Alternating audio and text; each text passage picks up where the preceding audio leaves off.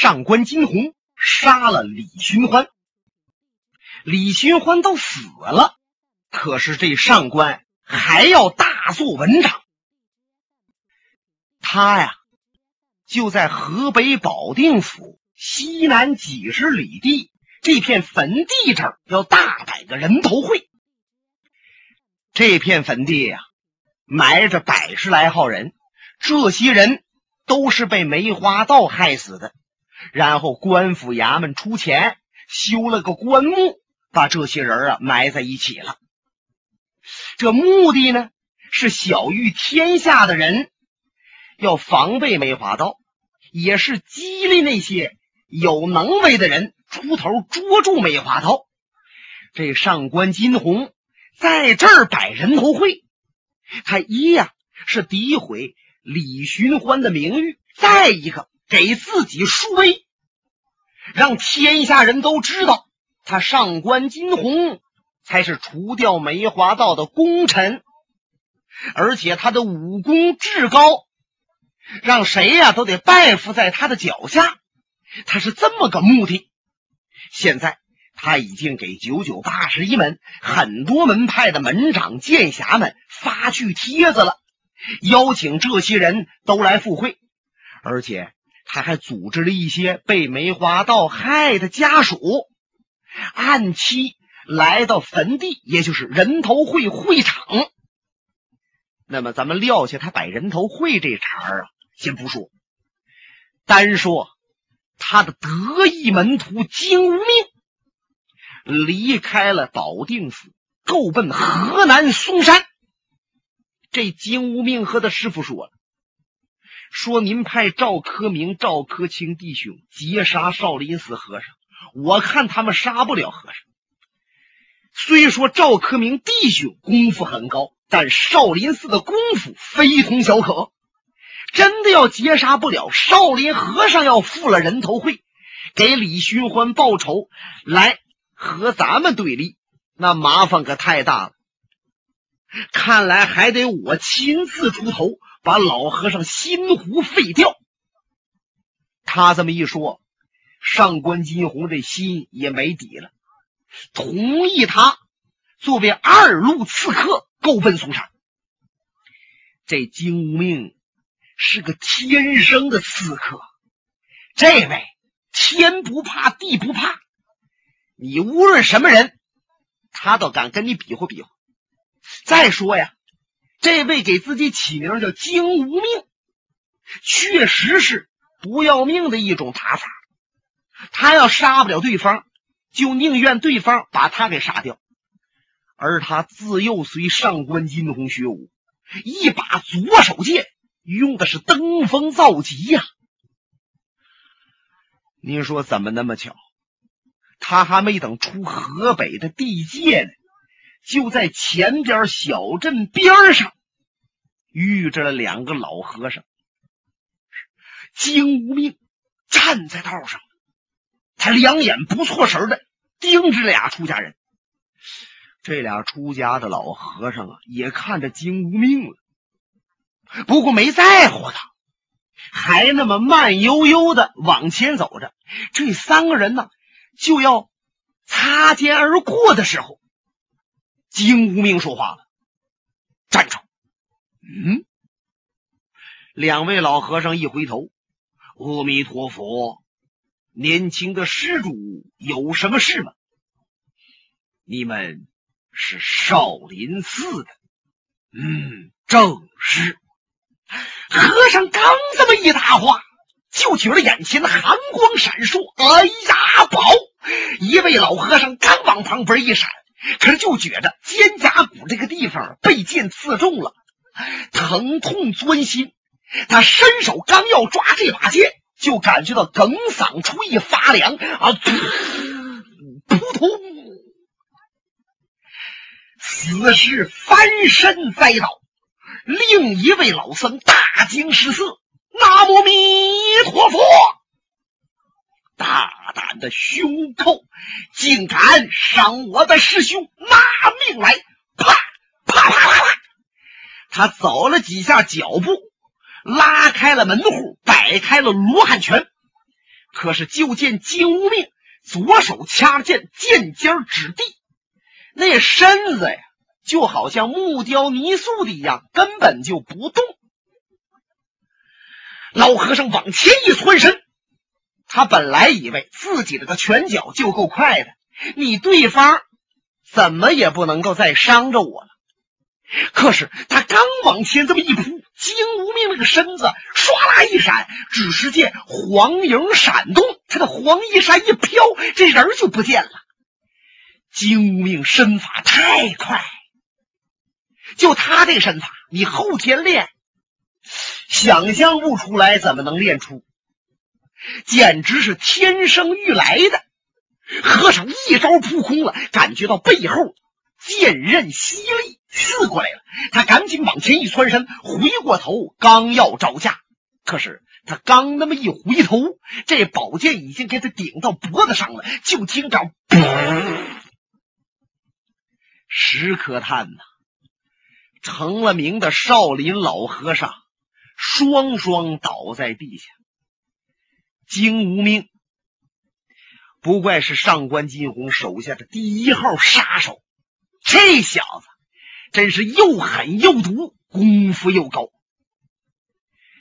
两位老和尚死尸倒在地上，他连看都没再看一眼，宝剑归下，一转身回奔保定府。等金无命回到保定府的时候，他手下的一些剑侠通知他说，上官帮主已经赶到坟地那儿去了。坟地就要摆人头会，距离现在还有十来天就正式开会。您呢，别到总舵去，直接奔会场吧。哎，这金无命才有手心领着，来到人头会的会场。官府衙门修的这片坟地呀，占地面积可不小，尤其是百十来座坟，高的矮的。有的那个坟前边啊，还立着碑。就在刚一进坟地，这个坟口的地方，有一块大石碑，这是官府衙门立的一块官碑，上面还有碑文，说明啊死的这些人是怎么回事说明梅花道怎么坏啊，鼓励人等去捉梅花道，大概其就这意思。精明就见着是东面。有一溜炉棚，西面有一溜炉棚，两个炉棚里边坐着不少人。在东面炉棚把头的这间，那太师椅上做上官金鸿。上官金鸿坐在那里，面色阴沉，用手捻着胡须，显得心事重重。金无命跨步来到近前。师傅，弟子回来了。听得出来，金无命说这话是颇为得意呀。可是这上官金鸿一点高兴的样没有，只是拿鼻子哼了一声。嗯，这金无命往旁边一侧身，就站在上官金鸿的旁边了。他琢磨着。我杀了少林来的老和尚，我师傅一定高兴。我不求他嘴上夸奖我，只要他心里明白我办事比那赵氏兄弟办事稳妥，哎，那就行了。可是他往西面的炉棚一瞧，嗯，西边炉棚十几间，在当中的一间炉棚里坐着几个老和尚。其中一个老和尚是正襟危坐呀，七八十岁的年纪，和年迈苍苍，精神头可挺足啊，满面红光，光着头，蓄着胡须，穿着灰色的僧袍，斜领阔袖，腰系罗汉骨，胖袜僧鞋，用手正捻着那佛珠嘞，嘎楞嘎楞嘎楞。哎呀，一瞧这老和尚，就觉着。这出家人是有身份的人，不是哪个庙的方上，也是一代禅师。金无名这心呢就忽悠一下，他回过头问上官师傅：“那位老和尚是谁？”上官金鸿没有看他，随嘴答了一句：“少林寺的方丈心湖。”好，心湖！金无名差点蹦起来呀！我半道都把那心湖杀了啊！我问呐，那和尚，我说你是少林寺的吗？他说他是少林寺的。我抬手就结果了他们的性命。怎么？我半道杀了两个老和尚，这儿又来了新湖，莫非我杀错了？对对对，我当时啊杀那和尚之前，只是问你是少林寺的吗？然后就动了手了，没问他们法号怎称。嗨，我一瞧那俩老和尚啊，六十多岁了，那只要是少林寺的，肯定是新湖。你看看，我还杀错了，误了我师傅的大事。现在新湖人家赶来了，那就说明我没有挡得住新湖，赵氏兄弟也没有截杀了新湖啊！不怪我师傅。心事重重，面色不悦。金无命站在那儿一动不动，血慢慢往头上涌，他的四棱子脑袋嗡嗡直叫唤，那脸儿由白变红，由红就变紫了，咬的那牙嘎吱吱吱响。金无命这小子啊，气性大，有的时候他自己跟自己来气，能把自己气昏过去。他师傅瞧了瞧他，你坐下歇一会儿吧。不，我不累。这时候陆续有人奔人头会会场来，有一些人呢是过去见少林和尚的，还有一些人呢就到上官金鸿这儿。那么只要到这面的，那就是上官金鸿金钱帮的朋友。要是到那面的，那就是金钱帮的敌手，是少林寺那边的朋友。看来人头会两大阵营形成了，一呀是以上官金鸿为首，一是以少林寺为首。那么以少林寺为首的部分，都是要帮着李寻欢报仇的，为李寻欢要追回名誉的。那么这面就相反了，两面准备了几日。上官金鸿所定的人头会的日子到了，再看附近州城府县村镇许多百姓，两口子来的，领着孩子来的，赶着车来的，骑着马来的，步行来的，足有好几百人呐！是到了坟地这儿都哭上了。怎么着？这些人都是被梅花道害死的人的家属。有的是死了丈夫的，有的是死了儿子的，有的是死了妻女的，啊，等等不一呀。这些人都听说了，是上官金鸿把梅花道李寻欢给除掉了。现在大摆人头会，要昭示天下，所以这些苦主是来到此处，都赶到东面这炉棚给上官磕头，磕着头，这眼泪就往下淌。上官金虎，瞧在眼里，喜在心头。李寻欢，没成想你死了，对我们有这么大的。好，他心里边这么琢磨着呀。可是他赶紧站起身来，是搀扶着前边跪着的这些人，向后面跪着的人也打招呼。哎呀，各位。亲戚，亲戚，亲戚，说着话呀，他还眼泪巴叉的，拿袖子一个劲儿擦。看来这上官金鸿啊，有两下子，不单说武术高，还会淌眼泪呢。他吩咐手下人照顾照顾这些苦主，把岁数大的呀让到炉棚里边去歇息，小年轻的就地一坐，就等着人头会开始了。今天四月十五。正是上官金鸿召开人头会的正日子。人头会开始了，他早已经搭了一个架子，这个架啊有两丈来高。他让金无命把李寻欢的人头放在一个托盘里边，然后端到那个架子上边去安放妥了，让大家都瞧着。上官这才从炉棚里边出来。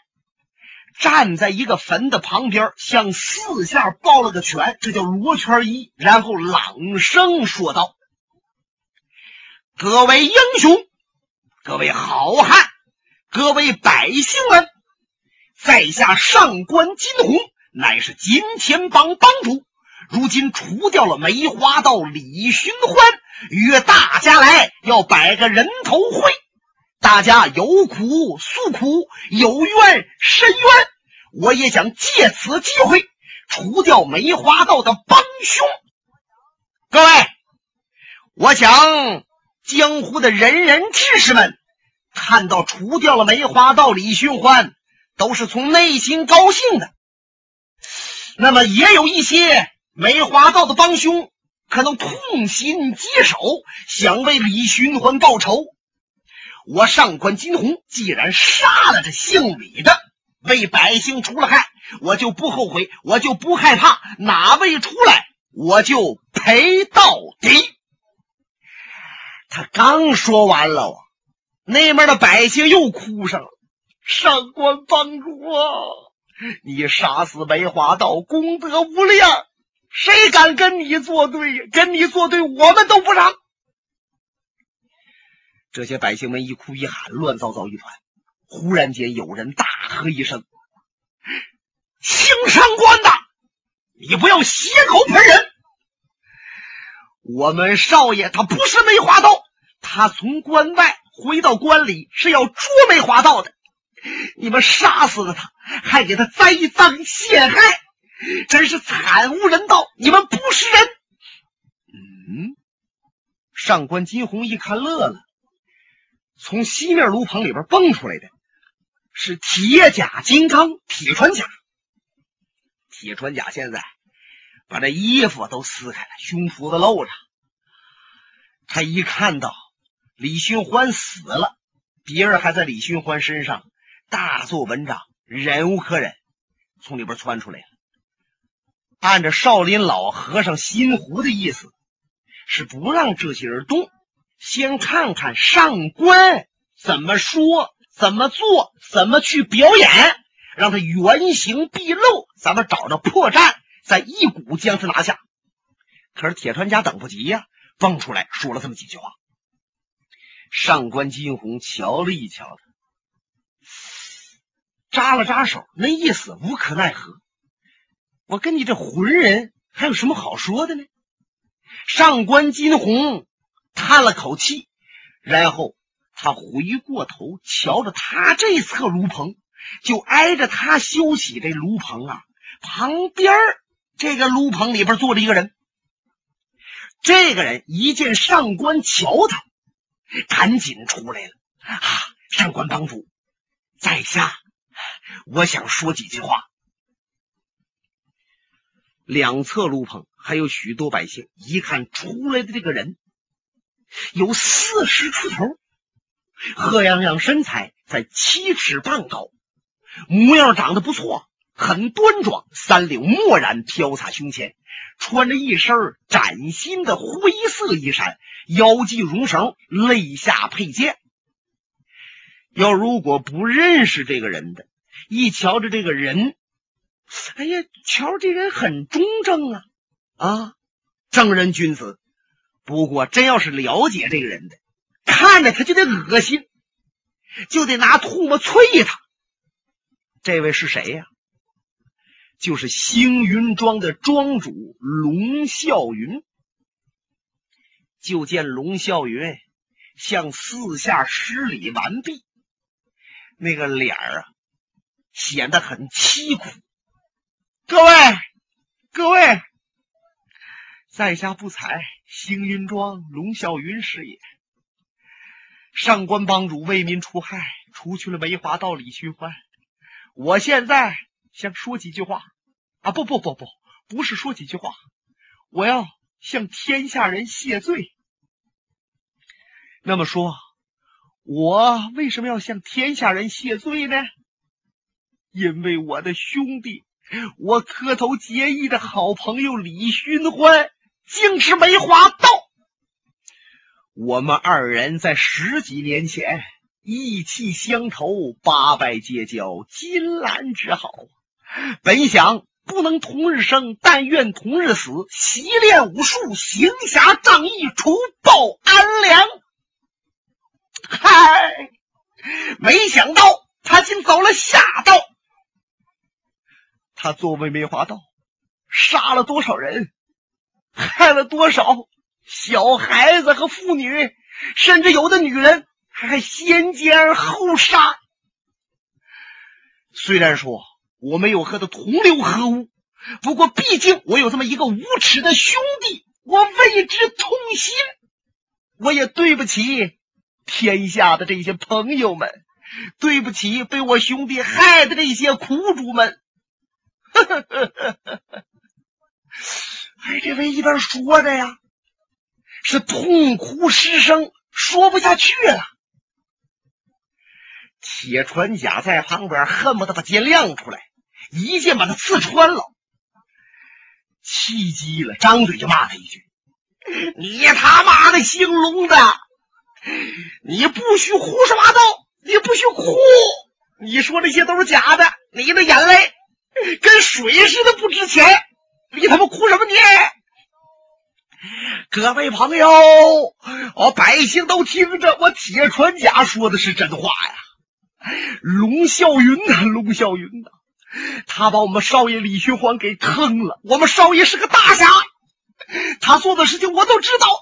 龙啸云也知道李寻欢不是坏人，可是他因为做出了许多对不起李寻欢的事，他怕李寻欢收拾他，他才点中李寻欢的穴道，交给了上官金鸿，合谋害死了我们少爷。在他死后。又给他栽赃，说他是梅花恶道，这是无稽之谈。梅花道是谁？应该是他们。谁说我们少爷是梅花道？他就是梅花道。龙啸云，龙啸云，上一次我败在你手，今天我还要和你一拼。说着话，铁船甲就要往外拽剑，可是龙啸云仰面一笑。呵，铁船甲呀！如果我想杀了你，上一次上官帮主不拦我，我不就早要了你的命了吗？就像你这样的人，你站在我的面前都玷污我的眼睛。我来问你，你本来和中原八义的翁老大是朋友，后来你把翁老大给卖了。中原八义在南七北六十三省四下去追杀你，你东挡西藏，然后脱皮在李寻欢的脚下，你这才苟延残喘到今日。现在李寻欢死了，你为他叫屈，你叫什么屈？你本来就无耻之徒，李寻欢也不是好东西，你们臭味相投，混在一起。正像上官帮主所说，李寻欢死了。可是李寻欢的狐朋狗友帮凶还在，也要除掉。那么你就是其中之一呀！你还别说，有一些人还真知道铁川甲和中原八义之间的梁子。不明真相的人还以为铁川甲不义气，把翁老大给卖了，都拿眼睛斜楞着他呀，心想：看来。龙啸云，龙大侠的话还是可信。这龙啸云呢，是越说越得意，用手掸着胡须，洋洋自得。可是忽然，他就感觉到，在他身背后上了一个人，唰唰。等他听到脚步声了，这个人已经来到了身后了。他猛地一转身，回头一瞧，啊！是你，本节目由哈尔滨大地评书艺术研究所研究录制。刚才播送的是长篇评书《多情剑客无情剑》。